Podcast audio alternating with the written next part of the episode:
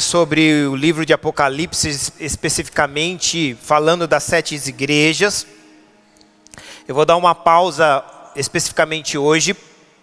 Nós estamos num momento de ceia. E, e não que esse culto seja mais importante do que os outros. Eu já ouvi e respeito de alguém que diga isso. Eu tenho dificuldade de entender que o culto de ceia seja mais importante do que os outros, porque a Bíblia diz que a ceia tem que ser feita a todos os cultos. Ele falou: fazer isso todas as vezes que vocês se reunirem. Infelizmente, nós fazemos a ceia. Eu até entendo que algumas igrejas por logística, outras não. Mas a ceia deveria ser todos os cultos. E por nós fazermos uma só vez, muitas pessoas só priorizam o culto da ceia. Outras nem priorizam, fogem do culto da ceia, porque acham que a ceia vai comprometer a vida delas. Eu não sei porque eu estou dizendo isso, mas Deus sabe. Mas o que eu quero que você entenda, momentos que nós estamos vivendo hoje, são momentos críticos da igreja.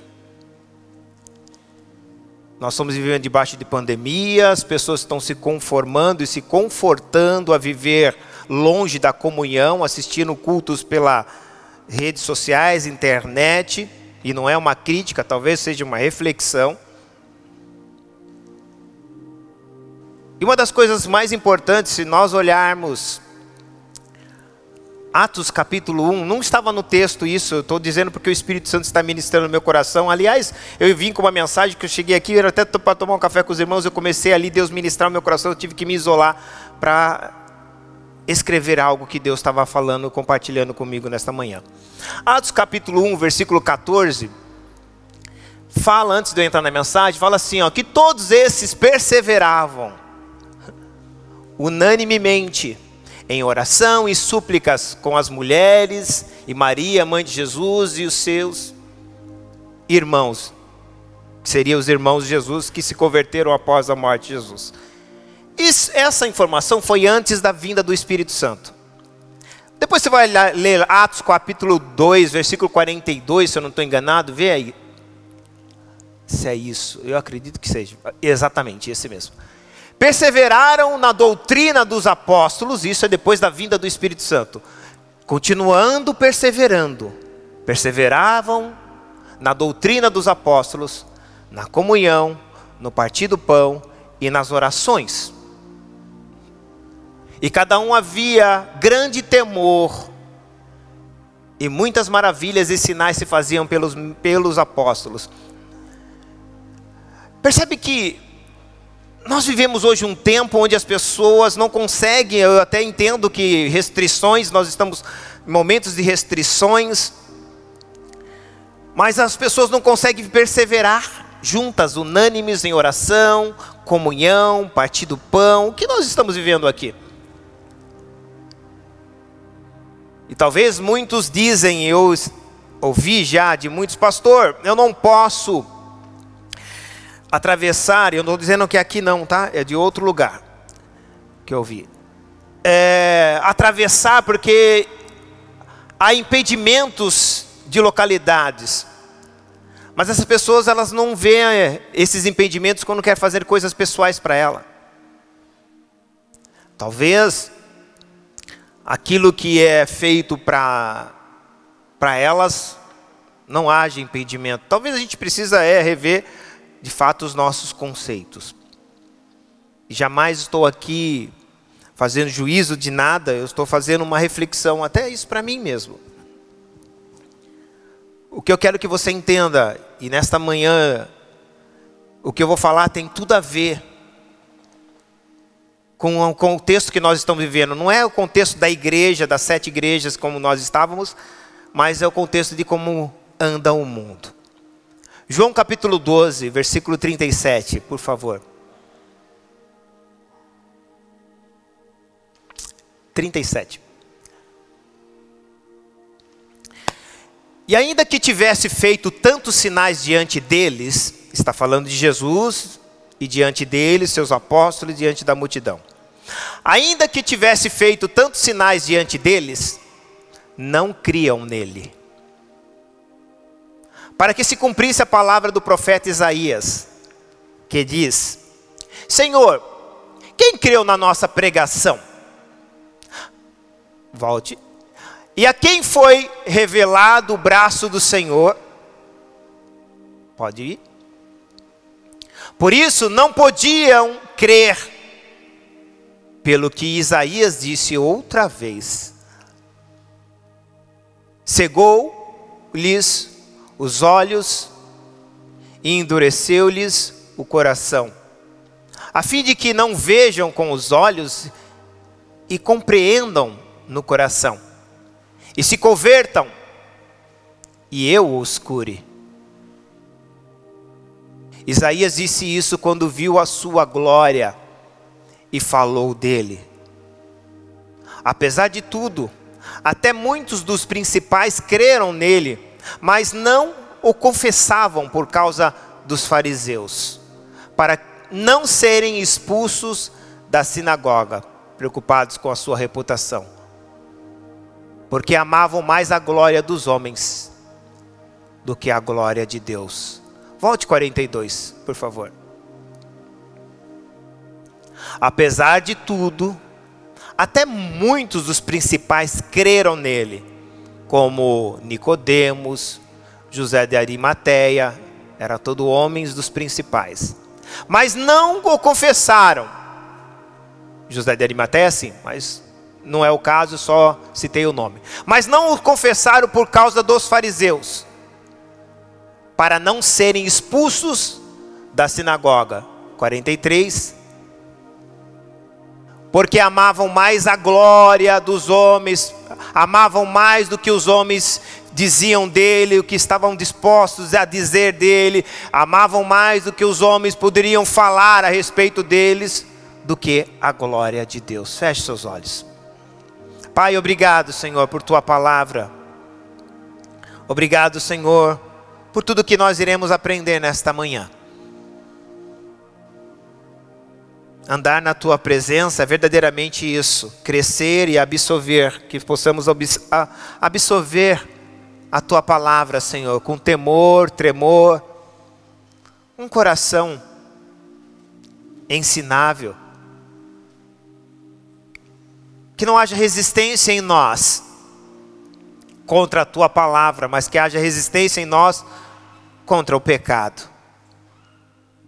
Porque a tua palavra diz: submetam-se a Deus, resistem ao diabo e ele fugirá de vós. Não há como resistir o diabo e ele fugir de nós, sem que antes nós submetemos a Ti, Senhor. E só há uma maneira de nós submetermos a Ti por meio da Tua palavra, não há outro meio. É quando nós verdadeiramente ouvimos e submetemos a ela. Não a ouvimos, entendemos-as, entendendo-as e também falando delas. É quando nós ouvimos, entendemos e submetemos, passamos a viver cada uma, de, cada uma de Suas palavras. Por isso, Pai, eu peço a ajuda do Teu Espírito Santo agora não somente para mim comunicar a tua palavra, que de fato eu não tenho nada para poder passar à tua igreja, se não for por meio do teu espírito. Mas também para que teus filhos e filhas que estão aqui possam absorver a tua palavra e que essa palavra verdadeiramente traga mudanças de paradigma, mudanças de mente, quebre todo sofisma a mentira que se tornou verdade seu, nas suas mentes, e que verdadeiramente o teu poder, Senhor, seja manifesto em nosso meio. O Senhor tem a liberdade de fazer o que quiser aqui. Curar, libertar, restaurar. O Senhor é o dono, o Senhor tem o governo sobre este lugar, o Senhor tem o governo sobre as nossas vidas.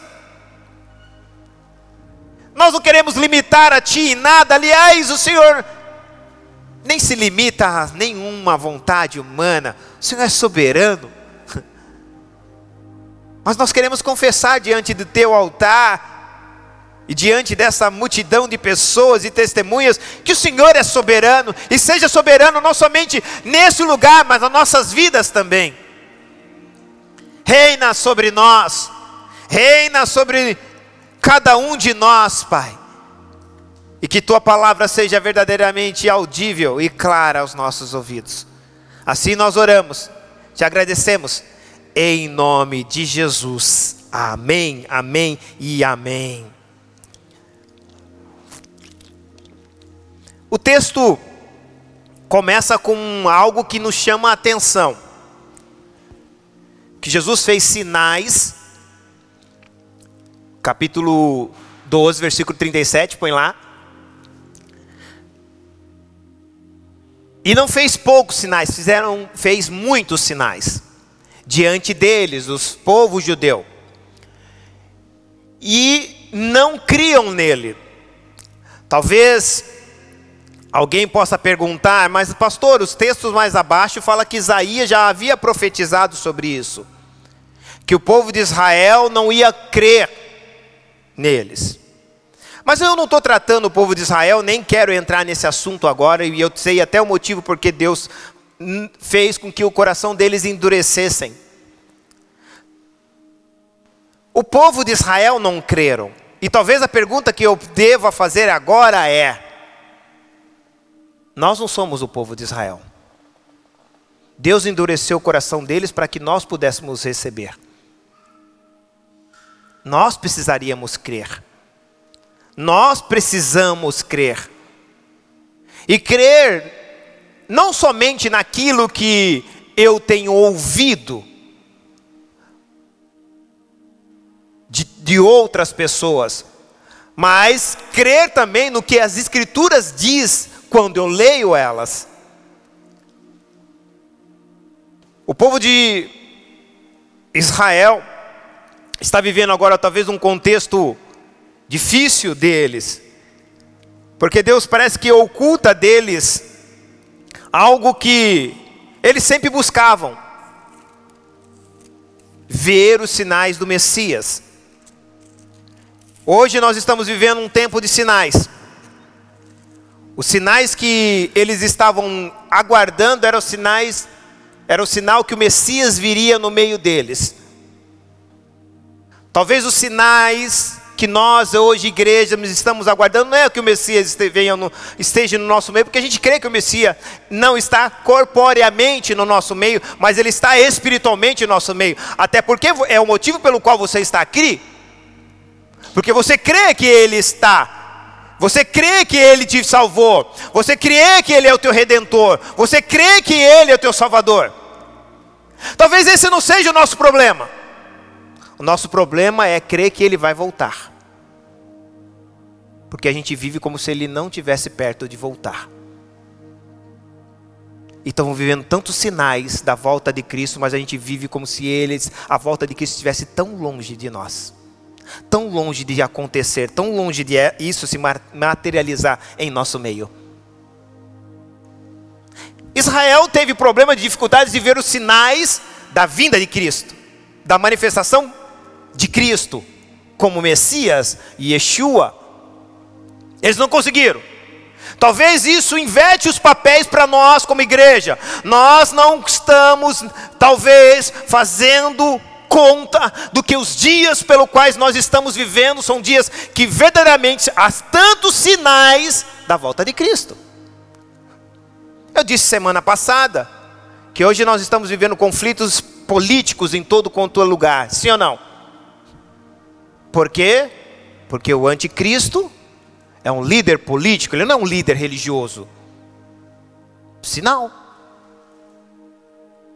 Recentemente, agora no Brasil, mas em todo lugar está acontecendo isso. Recentemente aconteceu lá na embaixada é, na Suíça também, e lá em vários lugares na Suíça. Hoje está um, uma manifestação, um sinal e tentando implantar uma cultura. E eu não estou aqui fazendo uma crítica para quem tem esse tipo de comportamento, amém? Não estou jamais fazendo qualquer tipo de crítica a, a pessoas. Eu amo pessoas, como Deus ama pessoas. Deus não ama o pecado dessas pessoas, a deformação dessas pessoas. E é um movimento LGBT. E você olha as redes sociais, Facebook, eles comemoram ou fazem publicidade sobre isso. Instagram também. Alguma coisa contra isso, pastor? Não. A contra que eu tenho é quando se faz só para isso. Teve a Páscoa, não fizeram nada sobre a Páscoa, e é um evento mundial. Houve o Natal, não fizeram nada sobre o Natal, e é um evento também mundial. Talvez isso me responda mais um sinal.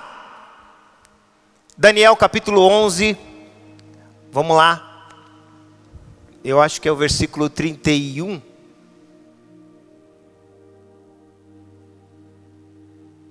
Não. Deixa eu olhar aqui.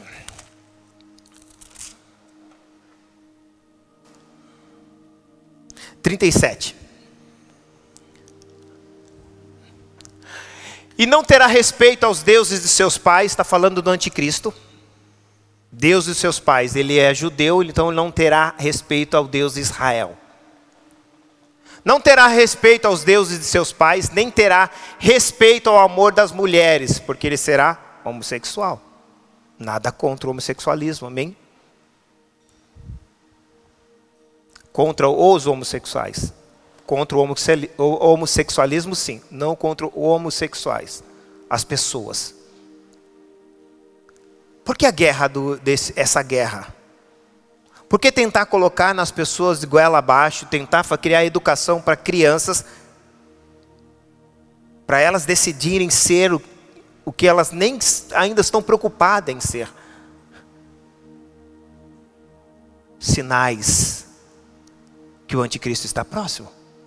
Mas a igreja vive, e eu não estou aqui generalizando, mas a igreja vive como que essas coisas não estivessem acontecendo. Talvez porque elas estão com uma agenda muito grande, muito lotada, com muitos compromissos, há muitas coisas para serem conquistadas terrenamente. Isso me preocupa, porque isso pode, assim como aconteceu com o judeu, Jesus veio, andou no meio deles, passeou, fez tantos sinais, eles não conseguiram perceber o Messias. E talvez a igreja esteja vivendo o mesmo momento. Os sinais estão aos nossos olhos, os sinais estão acontecendo. Há muitas coisas que eu poderia falar e eu não quero falar aqui, porque eu vou entrar depois quando nós estivermos falando nas igrejas, porque eu quero falar de outros assuntos aqui.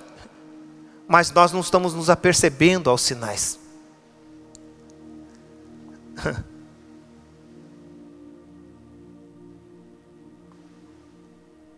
Os homens vivem buscando atalhos para ser salvos, mas eu quero te dizer uma coisa. Olhe para o teu irmão, repita isso para ele. Ou melhor, repita, não fala isso para ele. Os homens buscam, buscam atalhos, mas o melhor caminho está sempre depois da renúncia.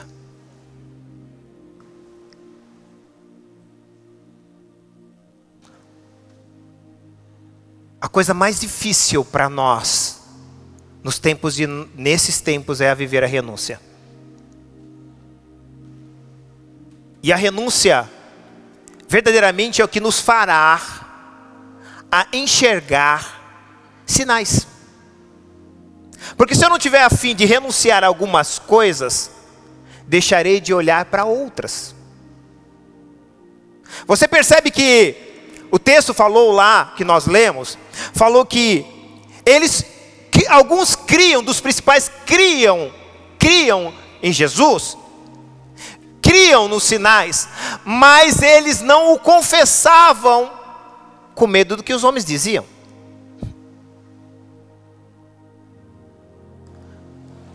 Problema deles também era renúncia. Eles tinham dificuldade de renunciar. a sua autoimagem. Eles tinham problema de renunciar os seus aplausos. Hoje nós estamos vivendo um momento, presta atenção, que quando nós nos manifestamos como cristãos, nós somos cancelados. Criticados, basta você postar uma coisa, se você é criticado.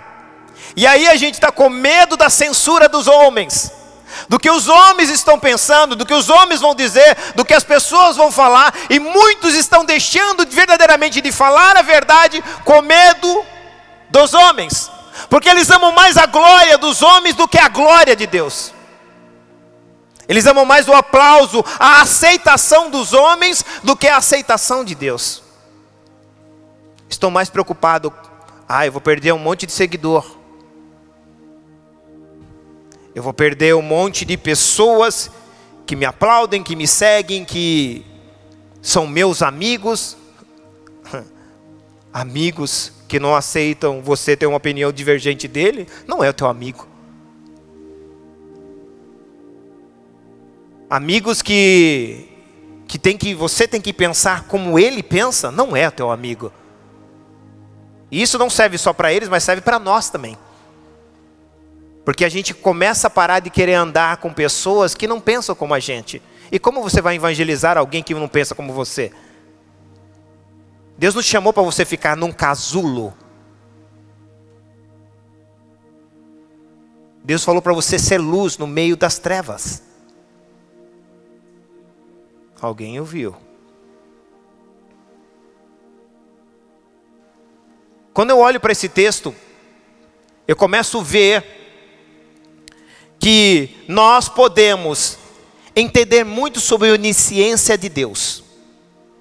Coisa maravilhosa. Mas entendemos muito pouco de soberania de Deus. E é sobre isso que eu quero falar. Talvez um tema que eu desse para essa mensagem seria o tema. Crer para ver e viver para crer. Crer para ver e viver para crer. Só os que vivem crer. Quando uma pessoa não crê, é porque ela está morta. Essa é a realidade. Então, diga comigo: onisciência e soberania. São duas coisas totalmente distintas e é sobre isso que eu quero falar. Porque onisciência é Deus sabe de tudo, de todos, em todo tempo. Vou repetir. Onisciência. Deus sabe de tudo, de todos, em todo tempo. O que é soberania? Talvez o que eu precisa, eu, eu precisa falar para você é sobre a soberania de Deus. A soberania de Deus é Deus ter o poder, a capacidade de interferir em tudo, em todos e a qualquer tempo, não em todo tempo. Hum, aleluia. Deus tem a capacidade de interferir em tudo, em todos e a qualquer tempo, não em todo tempo. Pastor, então Deus não é soberano? É. Mas como Ele é soberano, você não pode interferir em todo tempo, porque Ele deu para mim e para você arbítrio. Se ele interferir em todo o tempo, ele tira de você o arbítrio, você não tem mais poder de escolha. Legal, pastor. Então qual é esse qualquer tempo? Quando o tempo que ele tem para realizar o seu propósito, ele vai interferir. Olha para o teu irmão. Deus não vai interferir em nada, a não ser no seu propósito. Deus tem um único propósito. Vou repetir. Deus só tem um único propósito. Qual é o propósito, pastor? Redenção. Eu vou repetir. Redenção. Sabe o que é redenção? É resgatar aquilo que havia sido perdido. Uau! Esse é o único propósito de Deus. Pastor, você prova isso? Provo, 2 Coríntios, capítulo 5, põe aí. Versículo 19, se eu não estou. Olha lá. Isto é, Deus estava em Cristo, reconciliando consigo o mundo, não lhes imputando os seus pecados, e pôs em nós a palavra da reconciliação. Uau! Eu fosse você, já estava dando glorificando a Deus por isso. Você sabe o que, que Deus está falando? Que o propósito de Jesus vir é único, reconciliação. Esse é o único propósito de Deus: reconciliar o homem com Deus, porque o homem rompeu com Deus. O homem rompeu com Deus. Olha o texto. Põe o, 19, o 20, por favor. De sorte que somos embaixadores da parte de Cristo, como se Deus por nós rogasse. Rogamos-vos, pois, da parte de Cristo, que vos reconcilieis com Deus. Uau! O propósito de Deus é único: reconciliar. Quando nós entendemos isso, vai mudar a nossa maneira de ver e pensar. E é justamente isso, eu quero, com a ajuda do Espírito Santo, poder desmistificar algumas coisas e poder quebrar algumas coisas que foram criadas na nossa mente. Diga comigo, reconciliação. Repita de novo, reconciliação. Não fique bravo porque eu faço você repetir, isso vai te ajudar a memorizar e também te faz você além de memorizar, faz você ajudar-me a pregar. Há um outro texto, versículo 18, coloca aí nesse mesmo texto, nesse mesmo capítulo, 18, versículo 18. Tudo isso provém de Deus, presta atenção, não provém do que eu faço, não provém de homem, provém de Deus, tudo isso, olha só. Que nos reconciliou consigo mesmo por Jesus Cristo e nos deu um ministério de reconciliação. Que engraçado isso, talvez. Eu, engraçado o que eu vou dizer, não isso, porque isso é fantástico. O que é engraçado é que eu me reconciliei com Deus por meio de Cristo e me Deus também me deu um ministério de reconciliação. Então eu, Ailton, devo ensinar as pessoas a se reconciliarem com Deus. Então por que você está aqui, Ailton? Para exercer o meu ministério de reconciliação de Deus com o homem. Porque era muito fácil.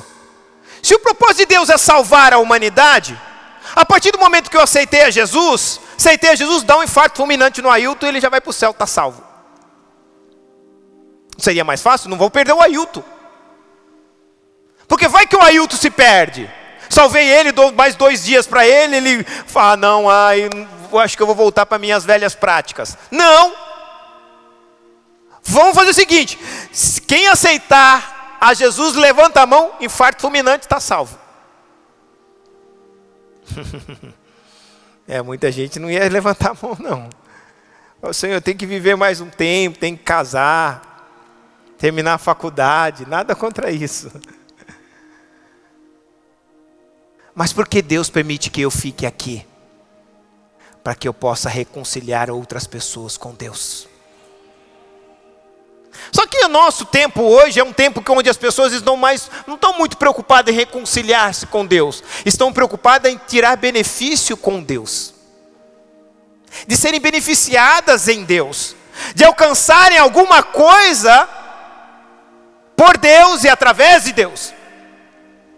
E colocou o ministério de reconciliação, um ministério à parte, porque o que elas querem? Prestígios, posições, os melhores lugares, ser, terem um monte de seguidores, quando na verdade tudo isso deveria ser esquecido para um único ministério. Como assim Deus tem um único ministério? Resgatar. O meu também não poderia ser diferente. Reconciliar.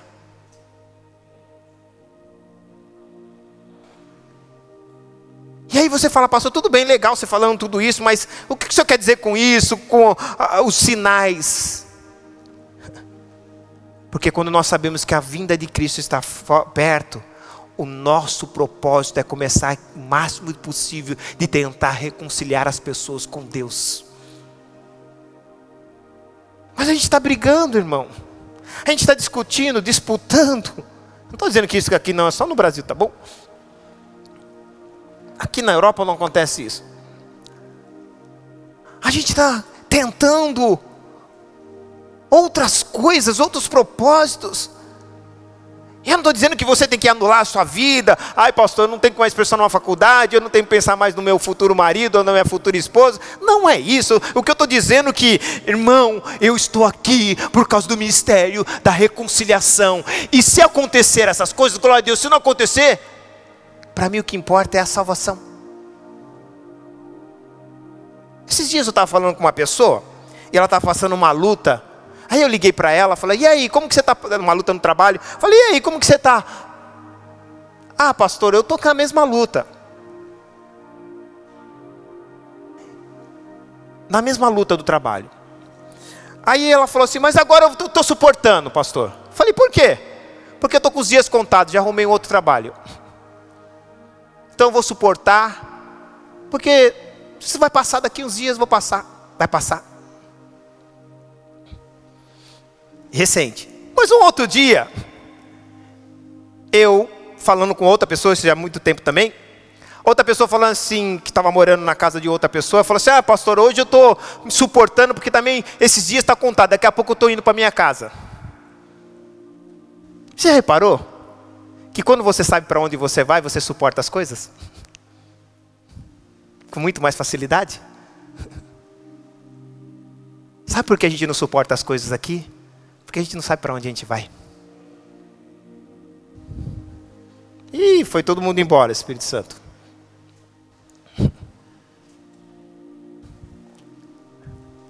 A gente não acha que vai ter um fim aqui. Ai, pastor, mas também ela está falando do trabalho que vai mudar daqui um mês, a outra está falando da casa que vai mudar daqui é, um, um, seis meses. Mas o que, é a tua vida?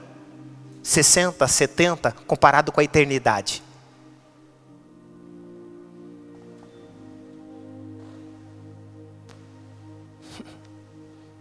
Talvez o que eu preciso entender é a dimensão do que eu estou passando aqui para viver uma eternidade muito melhor.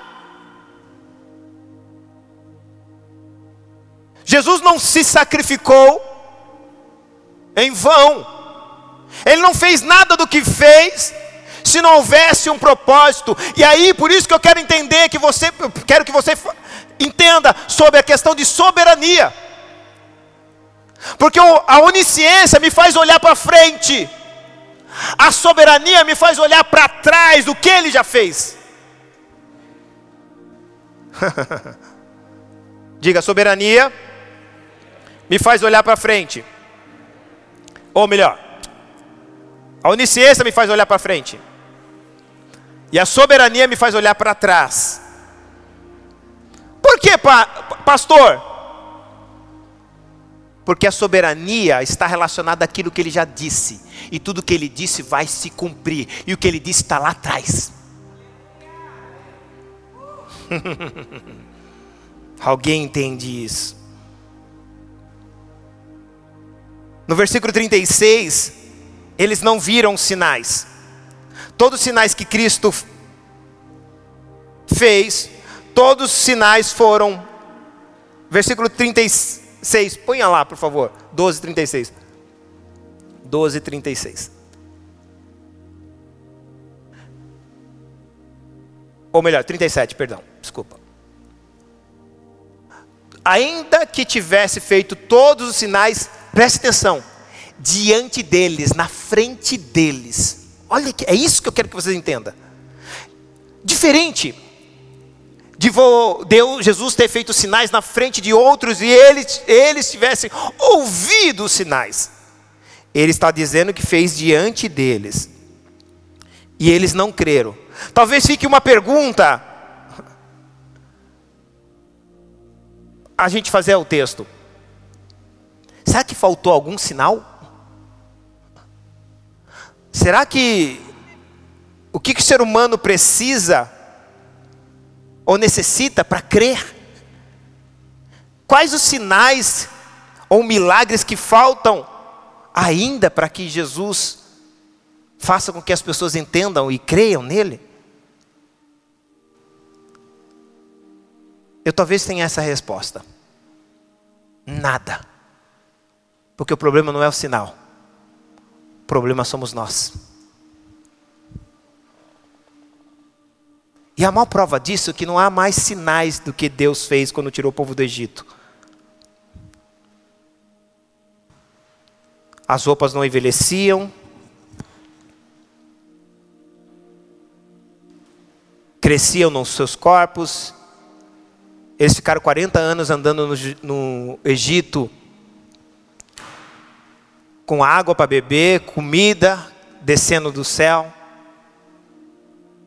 Deus curando eles, sarando eles. E a Bíblia diz que todos eles morreram por causa da sua incredulidade. Então o problema não é o sinal, o problema é o ser humano. O ser humano vive negando os sinais que estão diante dos olhos deles. E que é interessante, como disse, não foi na presença de, de, de outros, foi na diante deles mesmo. E às vezes o que a gente precisa é fazer uma reflexão. E qual é a reflexão, pastor, que nós precisamos? Do que Deus já fez por nós. É começar a olhar para trás, quantas coisas a gente já viveu e quantas coisas Deus já nos livrou. Mas a gente não consegue nem dar amém quando a gente fala isso.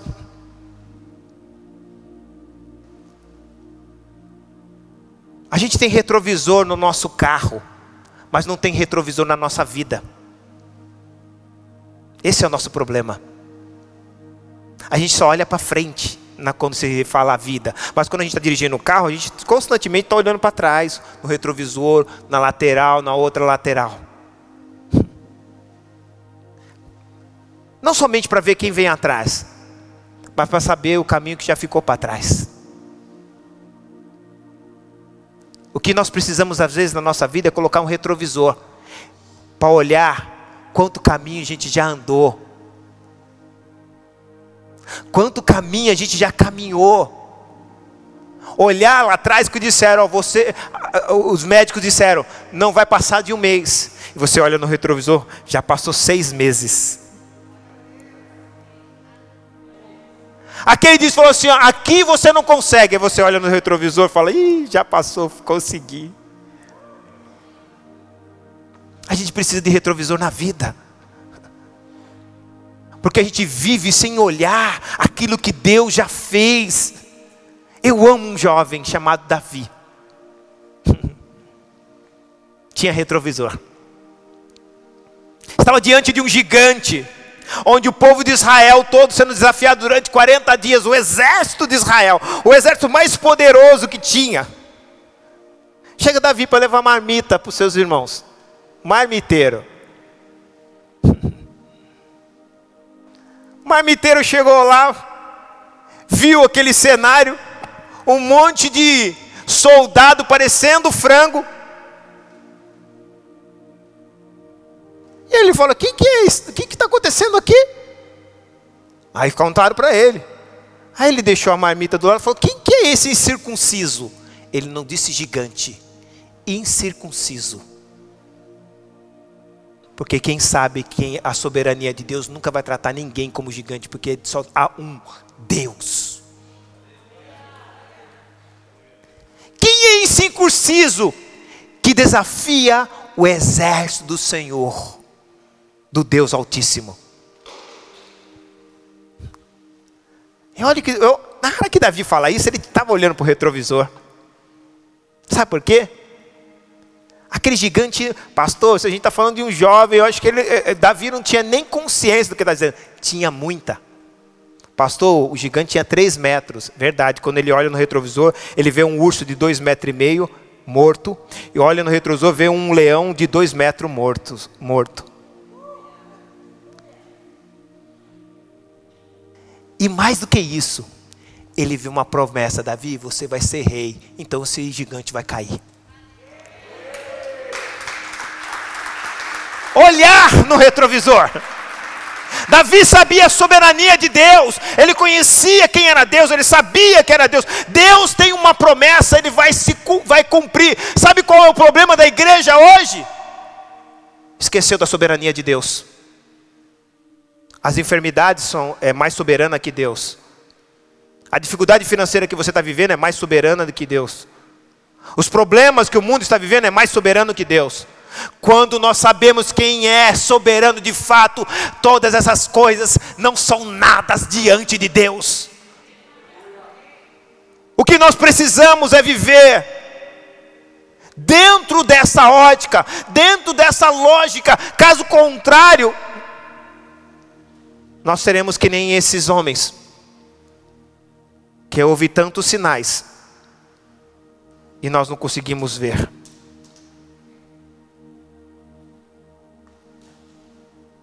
Impressionante, os sinais não fizeram que eles enxergassem.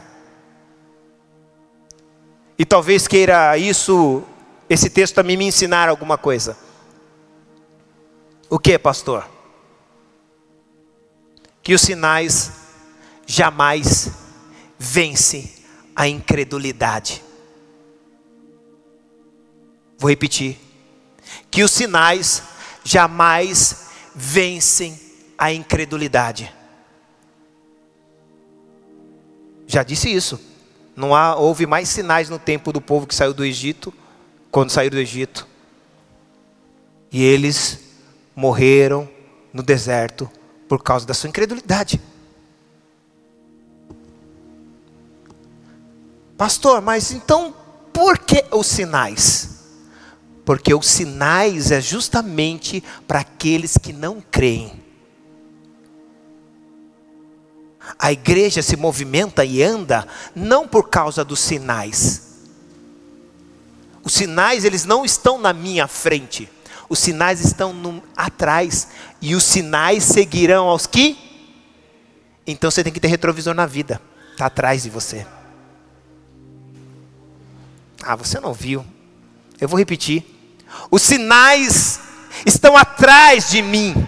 Os sinais estão atrás de nós. É por isso que nós temos que ter retrovisor para dizer: ó, oh, quantos disseram que ia me matar e eu estou vivo aqui, olhando no retrovisor, eles ficaram para trás, mas eu estou aqui. Eu estou vivo, eu estou continuando, prevalecendo. Quantos disseram ele não vai conseguir, ela não vai passar, e eu passei, estou aqui desfrutando desse tempo. Precisamos olhar, precisamos entender. O povo do Egito entendia isso. Então eu aprendo uma coisa, aqui nesse versículo, que os sinais não vêm sem credulidade, é impressionante. Mas eu preciso entender que haverá sinais para que eu possa dizer a Deus: Tu és soberano, Senhor. Tu és soberano. Ou mesmo esse texto mostra uma coisa. Esse texto mostra uma coisa. Ou queira mostrar uma coisa. Olhe para o teu irmão e diga que a visão espiritual seja a nossa área mais fraca.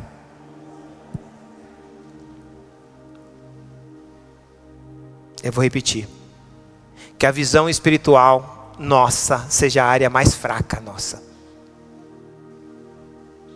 A gente não consegue olhar as coisas de uma maneira espiritual. E só há uma maneira de nós entendermos isso, como disse para você, é justamente quando nós entendemos que precisamos ter um retrovisor na vida. Porque quando eu olho para frente, é natural que eu só vou olhar os obstáculos. Quando eu estou olhando para frente, é natural que eu estou vendo as, a distância ainda que falta percorrer. Quando eu estou olhando para frente, as dificuldades, os perigos, é normal. Mas eu quero que você entenda uma coisa: olhe no retrovisor e veja o quanto você já caminhou e quantos obstáculos você já passou. E quantas coisas já ficaram para trás. Quantas coisas já você mesmo desesperado falar, não, agora é o fim. E Deus falou, não, você está vivo ainda. Você está vivo ainda. Tudo vai acabar e você fala, não, agora eu consigo enxergar que não acabou. Por que não acabou? Porque Deus é soberano sobre a tua vida e a última palavra continua ainda sendo dele sobre a sua vida. A última palavra ainda continua sendo dele sobre a sua vida.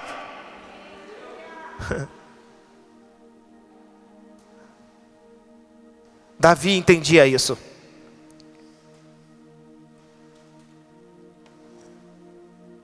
Põe aí para mim uh, um texto que isso é dentro da cultura judaica eles entendem isso. Eles entendem o que é soberania de Deus. Talvez nós cristãos entendemos muito sobre onisciência de Deus. Mas eu não quero falar desse texto a época que foi escrita. Porque dizem que foi agora, mas não, foi muito tempo, anti, muito tempo atrás. Foi o ministro, o primeiro ex-ministro Benjamin escreveu. Olha só o que ele diz. Olha o que ele diz. Só quem tem retrovisor consegue fazer isso. Apenas 70 anos atrás, os judeus foram levados para o matadouro como ovelhas. Há 60 anos não tínhamos país nem exército. Apenas algumas horas após a sua criação, sete países árabes declararam guerra ao nosso pequeno estado judeu. Nós éramos apenas 650 judeus contra o resto do mundo árabe, sem nenhuma força de defesa. Nenhuma força aérea poderosa, apenas pessoas corajosas. Líbano, Síria, Iraque, Jordânia, Egito, Líbia, Arábia Saudita, todos nos atacaram ao mesmo tempo. O país que as Nações Unidas nos deram foi 65% do deserto. O país não era nada. 35 anos atrás, nós lutar, lutamos contra os três exércitos mais poderosos do Oriente Médio e nós os varremos, sim, em seis dias.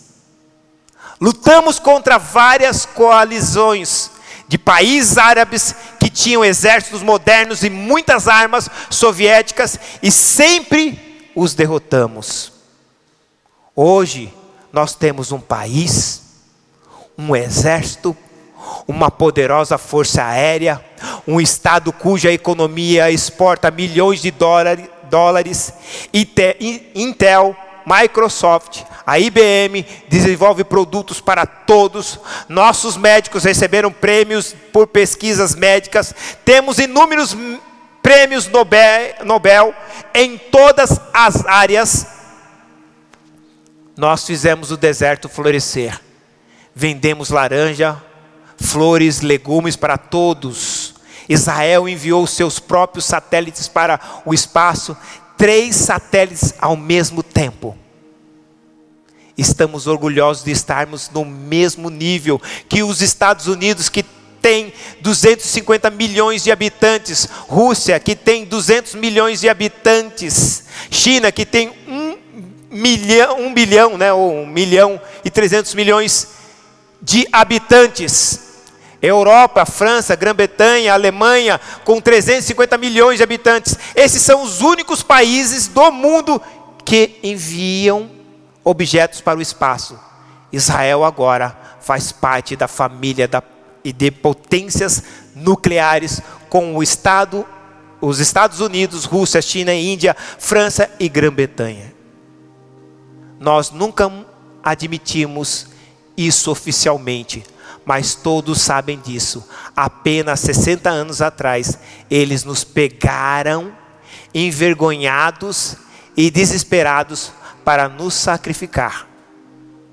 Tivemos recentemente a opressão sobre a Europa, vencemos nossas guerras aqui com menos do que nada.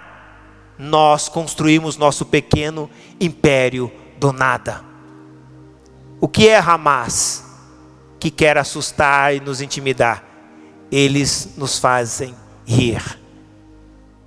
A Páscoa foi celebrada. Não vamos esquecer o que isto significa. Preste atenção. Olha o que ele está dizendo. A Páscoa foi celebrada. Isso não vai nos fazer esquecer, porque essa Páscoa representava a passagem, a saída deles do Egito, 430 anos preso. O que é a Páscoa para o judeu é a ceia para a igreja. Uau! O que é a Páscoa para o judeu é a ceia para a igreja. A ceia, ela simboliza algo muito grandioso. Que Jesus morreu, mas ressuscitou. E esse sangue, e esse pão, o pão representa o seu corpo, e sobre o seu corpo estavam as minhas dores, as minhas culpas, e esse sangue representa que eu e você fomos resgatados pelo precioso sangue dele. Uau! Eu, se fosse você, aplaudia a Deus por isso. Ei, olha o retrovisor! Nós precisamos entender isso. Eles não somente entendem a onisciência de Deus, mas eles entendem a soberania de Deus.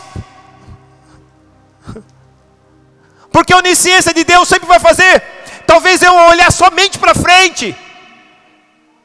Mas a soberania de Deus me faz olhar para trás. Se Deus venceu, vai vencer. Se Ele prometeu, Ele vai cumprir. Se Ele disse que Ele vai voltar, Ele vai voltar.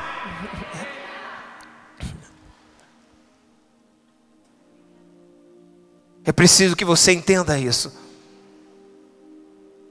Porque caso contrário, nós vamos viver uma vida medíocre aqui. Nós vamos viver só religião. Nós vamos viver cristianismo.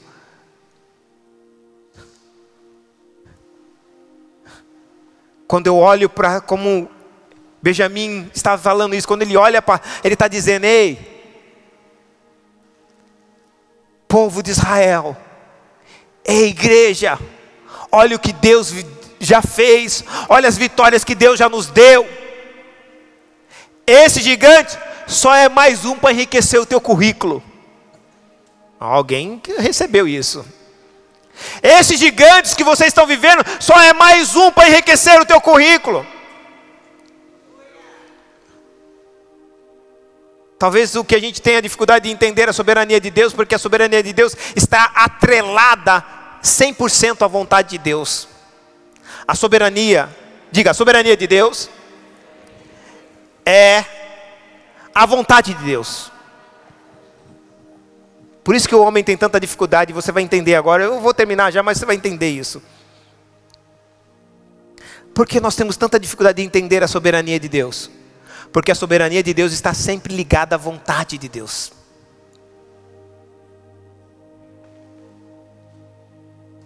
E isso é difícil, primeiro porque nós temos a nossa própria vontade. Segundo, que a vontade de Deus é muito mal entendida por nós. Porque todo momento a gente está achando que a gente, Deus ele está querendo nos punir. Vou repetir, que isso fique bem claro para nós. Toda hora a gente está pensando que Deus está querendo nos punir. E qual é o propósito de Deus que eu e você lemos? Qual é? Reconciliar. Eu sei que a religião ensina, ó, oh, toma cuidado, Deus quer te punir, Deus está muito bravo com você. Ele sabe que você fez. Ele sabe que eu e você fizemos. Ele sabe que Adão fez. Quando Deus apareceu para Adão, Deus veio para punir Adão? Não.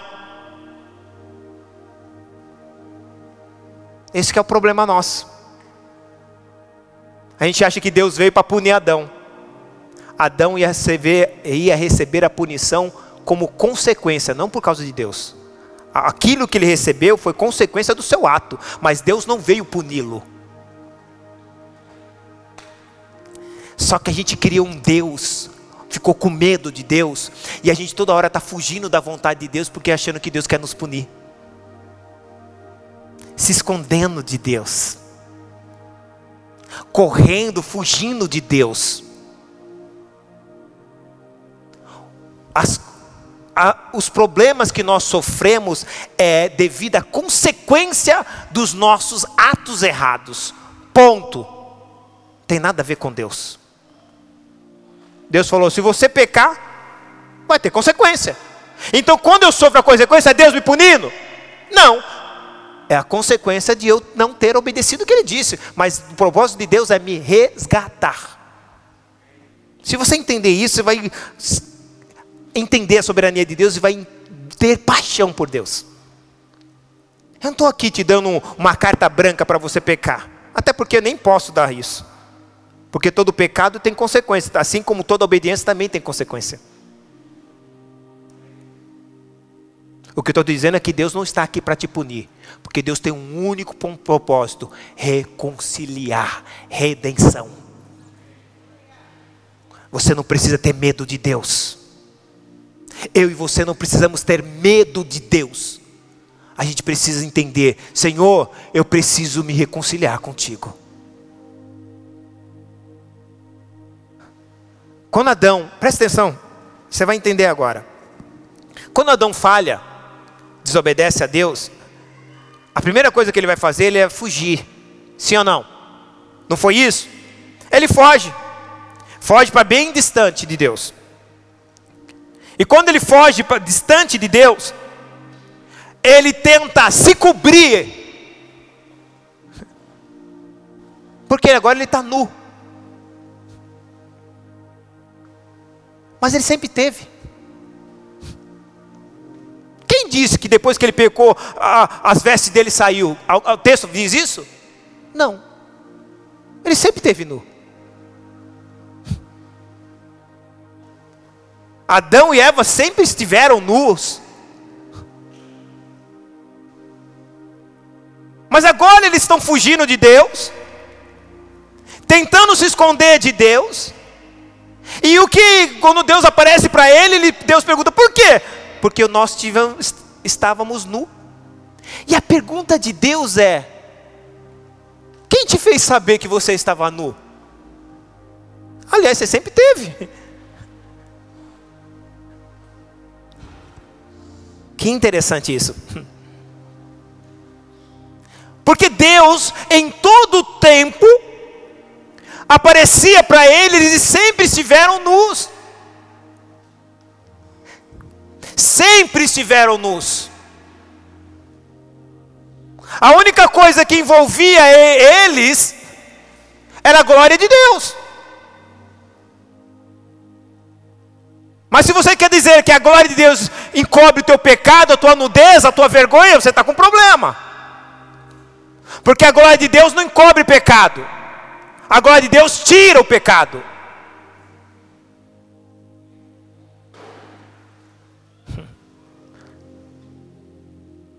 Quando, presta atenção no onde eu quero chegar. Quando Adão entende isso, que ele teve nu, e ele vai dizer: Eu tive medo e fugi e me escondi de ti. Deus vai fazer pergunta para ele: Quem te fez saber que estava nu? Mas o que Deus queria dizer para ele era o seguinte: a seguinte frase. Deus não estava dizendo para ele simplesmente isso. Quem te fez saber que estava nu? Quem colocou no teu coração essa relação de medo e de desconfiança de mim? Que eu vou te punir. Pastor, ele foi punido. Deus tirou Adão e Eva do jardim. A gente precisa ler mais a Bíblia.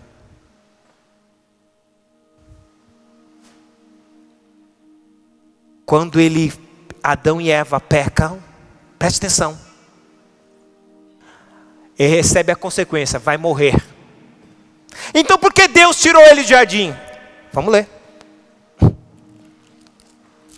Gênesis capítulo 3.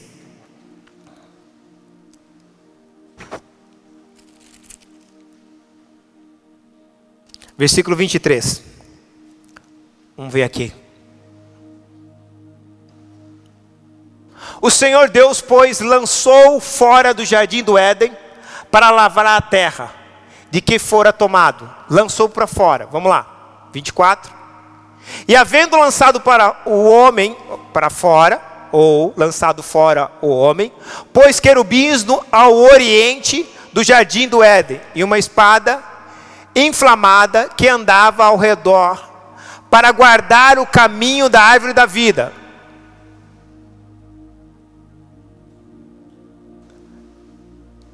Aí alguém possa dizer, pastor, legal, Deus colocou ele para fora, não permitiu que ele entrasse mais, isso é punição. É, da maneira que a gente possa olhar cruamente, é. Mas, leia comigo o versículo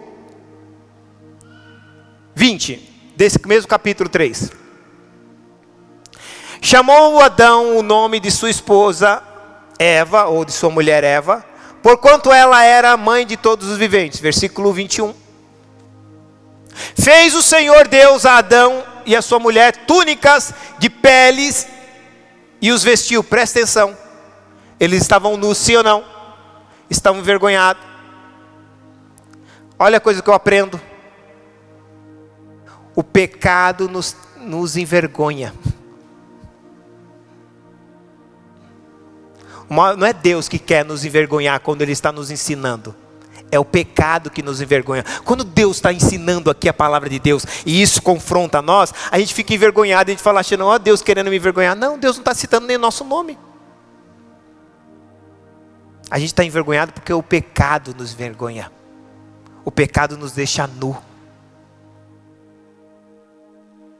O pecado nos mostra a nossa nudez, a nossa imoralidade. Continue. E aí não, Deus o que, que ele faz? Cobre a nossa nudez. Enquanto o pecado nos mostra a nudez, Deus cobre a nossa nudez. Vamos lá. Então disse o Senhor Deus: Eis que o homem é, é como um de nós, sabendo o bem e o mal. Ora, para que não estenda a sua mão e tome da árvore da vida e coma e viva eternamente. O Senhor Deus, pois, o lançou fora do jardim do Éden para lavrar a terra que fora tomado. Então, qual é o motivo que Deus tirou ele do Éden? Para eles não comerem da árvore da Pastor, castigo. Redenção. Pastor, é castigo. Redenção. Sabe por quê? Porque quando eles pecaram, se eles comessem da árvore da vida, se tornariam pecadores eternos, não teria mais redenção. Isso é o amor de Deus. Se eles pecaram, comesse da árvore da vida, eles tornariam pecadores eternos, não adiantaria mais Jesus voltar, não adiantava Jesus vir, porque eles já se tornariam pecadores eternos. Por isso que os anjos não têm perdão, porque quando eles pecaram, eles já eram eternos, e quando os pecaram, se tornaram pecadores eternos. Deus queria resgatar o homem. Quando Jesus vê, quando Deus desceu para Adão, Adão falou: Deus vai me punir, me castigar. Não, Adão, você já vai morrer porque você desobedeceu. Agora Deus vem te resgatar e ele fugia dele. É isso que eu quero que você entenda. Muito poucas pessoas entendem quem é Deus, qual é o propósito de Deus, que é o Evangelho. A gente entende muito sobre religião.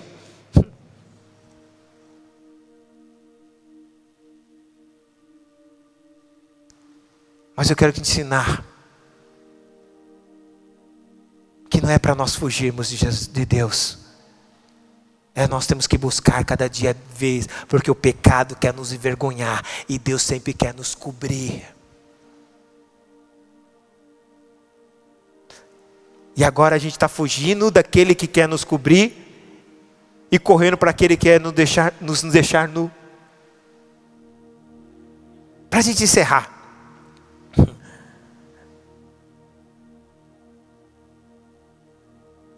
Diga assim: o pecado colocou no meu coração medo e desconfiança de Deus.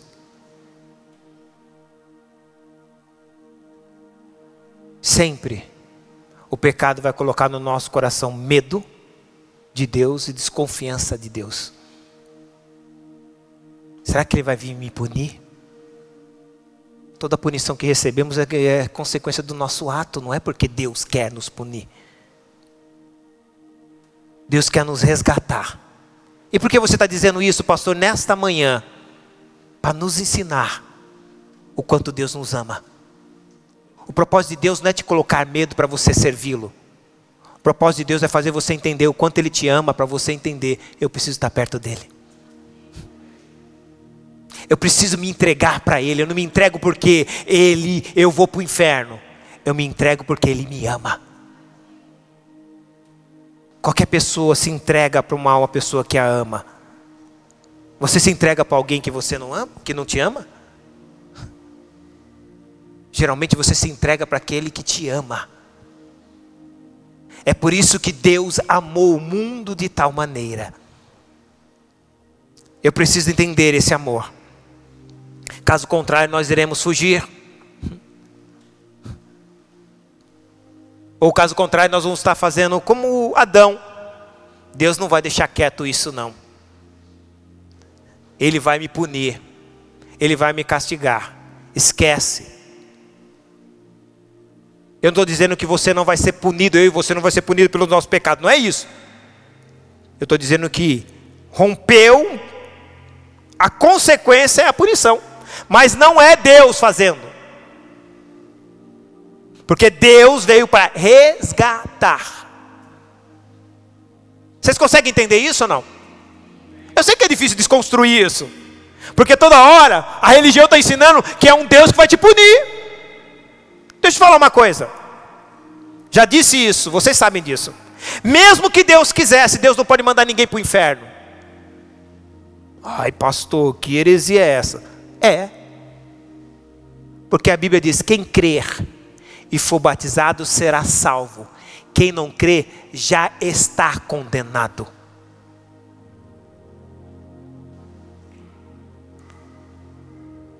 O propósito de Deus é resgatar, por isso que Ele mandou Jesus. E olha aqui, quando nós não entendemos isso, a gente vai toda hora olhar para Deus, poxa, mas eu fiz isso, eu fiz aquilo. Ei, Deus sabe tudo que nós fizemos, estamos fazendo e iremos fazer não significa que o fato dele saber disso não tire dele o amor que ele tem por nós. E nem, tão pouco o que eu faça, ou tão pouco o amor dele, nos prive da consequência dos nossos atos errados. É porque os nossos atos errados vai deixar-nos nu. E Deus fala assim: meu filho, eu vim te resgatar, deixa eu te cobrir. Você se arrependeu? Deixa eu te cobrir eu vou cobrir a tua vergonha. Se eu e você entendermos isso, nós não ter medo de punição. A punição a gente vai entender que é uma consequência da nossa desobediência. Porque o propósito de Deus é nos, diga comigo, redimir, resgatar e salvar. Quando nós não entendemos isso, a gente vai fugir. E aí, a gente sai do, polite, do moniteísmo, um único Deus, e criamos o politeísmo, vários deuses. Porque qual é o propósito de Deus? Nos, torna, nos resgatarmos para nos tornarmos novamente segundo a sua imagem e semelhança. Alguém crê nisso? Ah, pode dar glória a Deus, viu, irmãos? Aqui, viu? Não tem problema não. Aqui é pentecostal a igreja. Ou pode falar aleluia.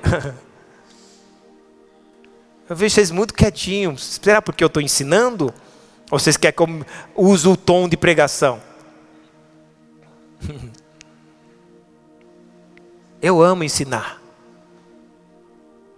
Porque eu entendo que essa é a verdadeira fonte e maneira de eu compreender o que Deus quer de mim. E não é trazer um Deus que simplesmente vai fazer com que eu fuja dele. O propósito de Deus é que eu me aproxime dele. Então, presta atenção, quando eu estou nessa mentalidade de Deus vai me punir, que Deus vai me castigar, quando não entendo que o, o, castigo e a punição vêm da consequência de um ato errado, e o propósito de Deus é trazer resgate, é trazer salvação, é trazer remissão, eu agora vou viver conforme a minha imagem e conforme a minha semelhança. Porque eu criei uma imagem de Deus que Ele vai me punir. Então eu vou viver conforme a minha vontade e não conforme a vontade de Deus. E isso talvez é o que mais traz dano no nosso meio. Eu quero que você feche seus olhos. Eu tenho só mais algo para falar, mas eu quero que você faça isso com seus olhos fechados e que você possa refletir no que eu vou dizer. Se eu e você não entendermos qual é o propósito de Jesus, do Pai, a gente não vai andar conforme a imagem dele, a semelhança dele. Porque toda hora nós estamos fugindo dele.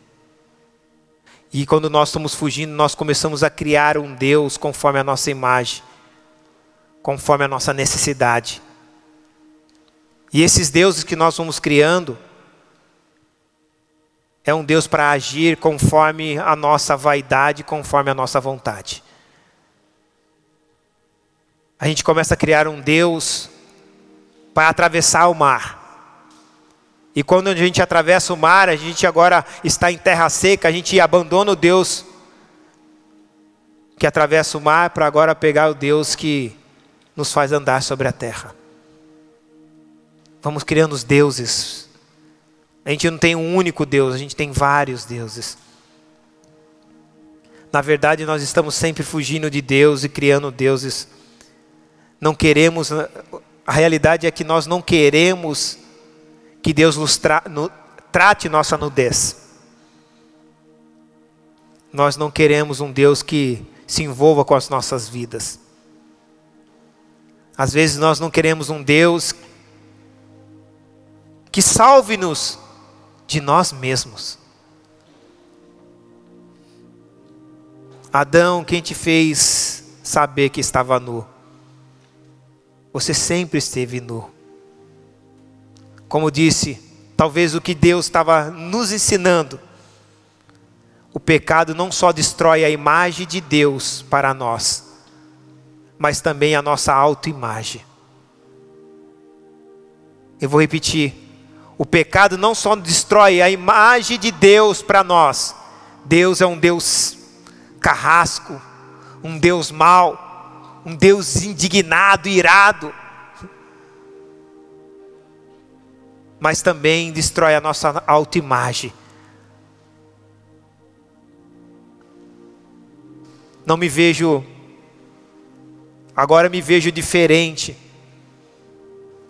Porque na verdade sempre Adão e Eva estiveram nus. O pecado agora mostrou simplesmente a vergonha. O propósito do pecado é justamente isso: nos envergonhar. Nos envergonhar de Deus, nos envergonhar do Evangelho, nos envergonhar de nós mesmos. Fugimos de Deus, para vivermos como se fosse o, como se o mundo começasse e terminasse em nós. Eu vou repetir. Quando nós não entendemos,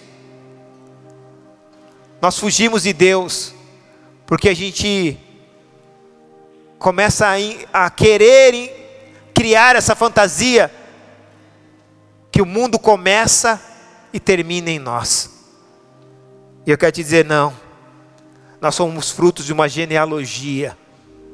Existe alguém que viveu antes de nós. Olhe para o retrovisor. E ele disse: Eu venci. No mundo tereis aflição, mas tem de bom ânimo, eu venci o pecado não terá mais domínio sobre vós, porque eu venci. Sujeitai-vos, pois, a mim, e com certeza vocês vão resistir o diabo e ele fugirá de vós.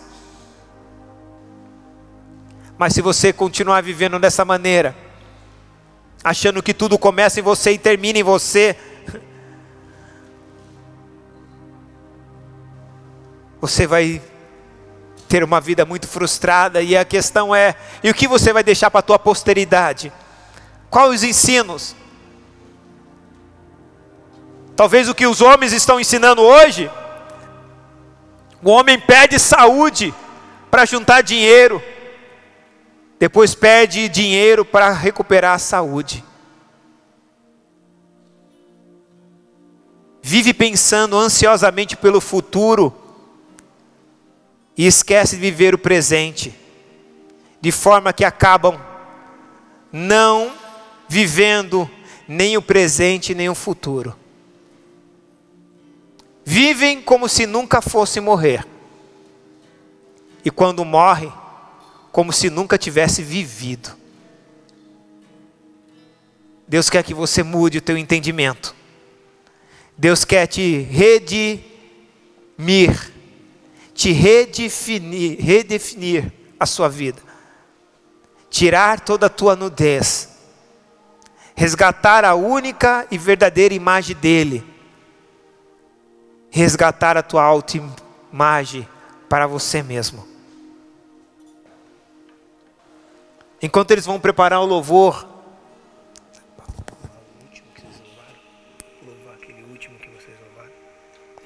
enquanto eles vão preparar o louvor, eu quero que você reflita nisso. Por que fugir? Por que não viver o que Deus tem para você e eu vivermos? Por que não crer? Por que não, atend... não ver os sinais que estão tão claros da volta de Cristo? E como nós achamos que nós não estamos dando valor aos sinais? Quando olhamos a maneira de como nós estamos nos movimentando nessa vida. Quando os nossos valores estão em coisas, ao invés no céu.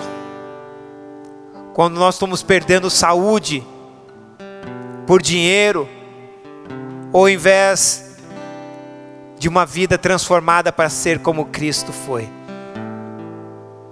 O mundo vive assim.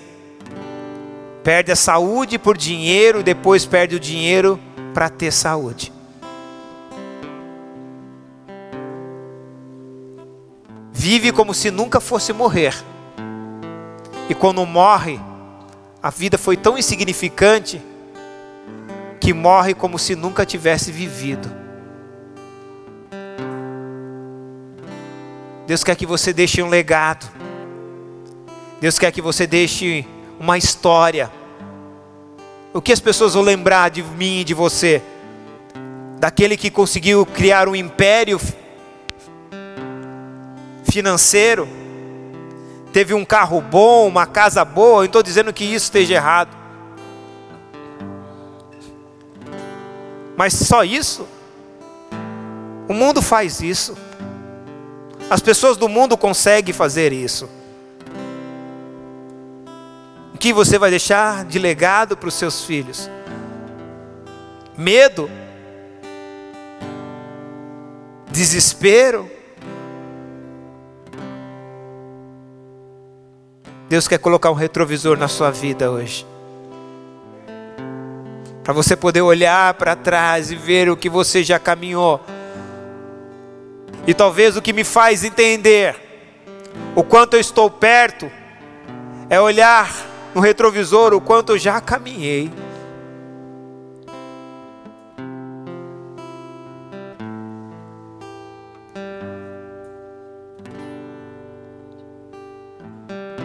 É por isso que o salmista nos ensina, no Salmo 90, dizendo: Ensina-nos, Senhor, a contar os nossos dias. Ensina-nos, Senhor, a contar os nossos dias para que possamos adquirir um coração sábio. Ensinar a contar os nossos dias, como isso é tão tremendo. O mundo não sabe porque o mundo, quando alguém faz aniversário, as pessoas vêm para nós e dizem assim: parabéns por mais um dia.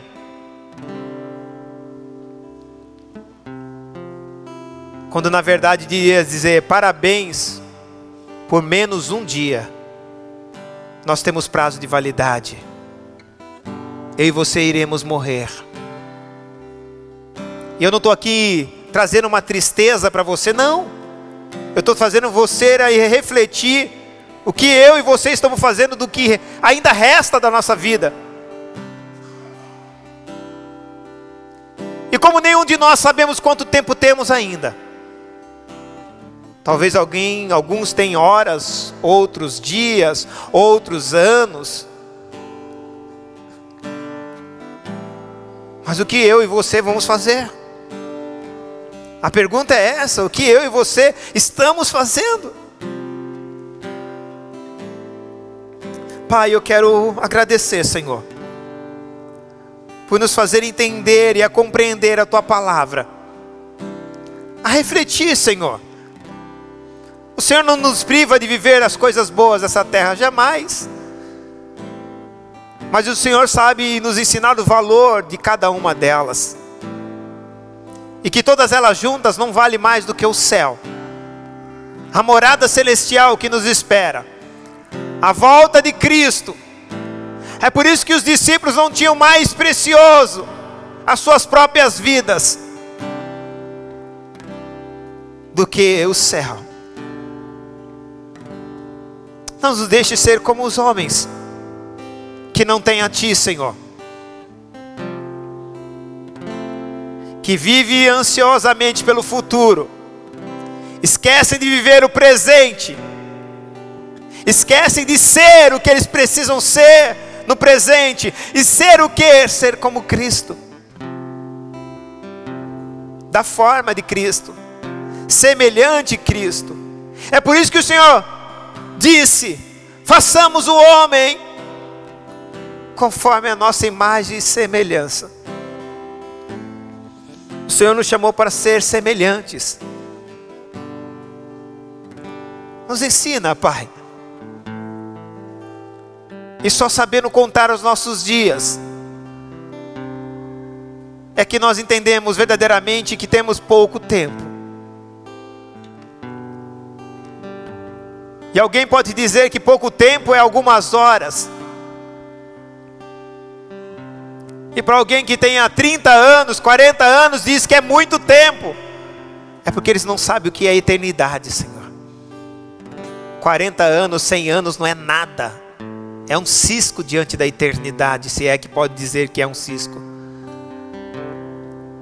E eles vivem em função de 40, 100 anos e abdicam da eternidade. Porque não sabe o tempo da eternidade. Aliás, a eternidade não tem tempo. Por isso eu quero te pedir perdão, Senhor, pelas nossas ignorâncias, negligências, por abandonarmos a tua soberania. Tudo passará. Os céus e a terra passará, mas a tua soberania que está na tua palavra não há de passar. Vamos adorar o Senhor.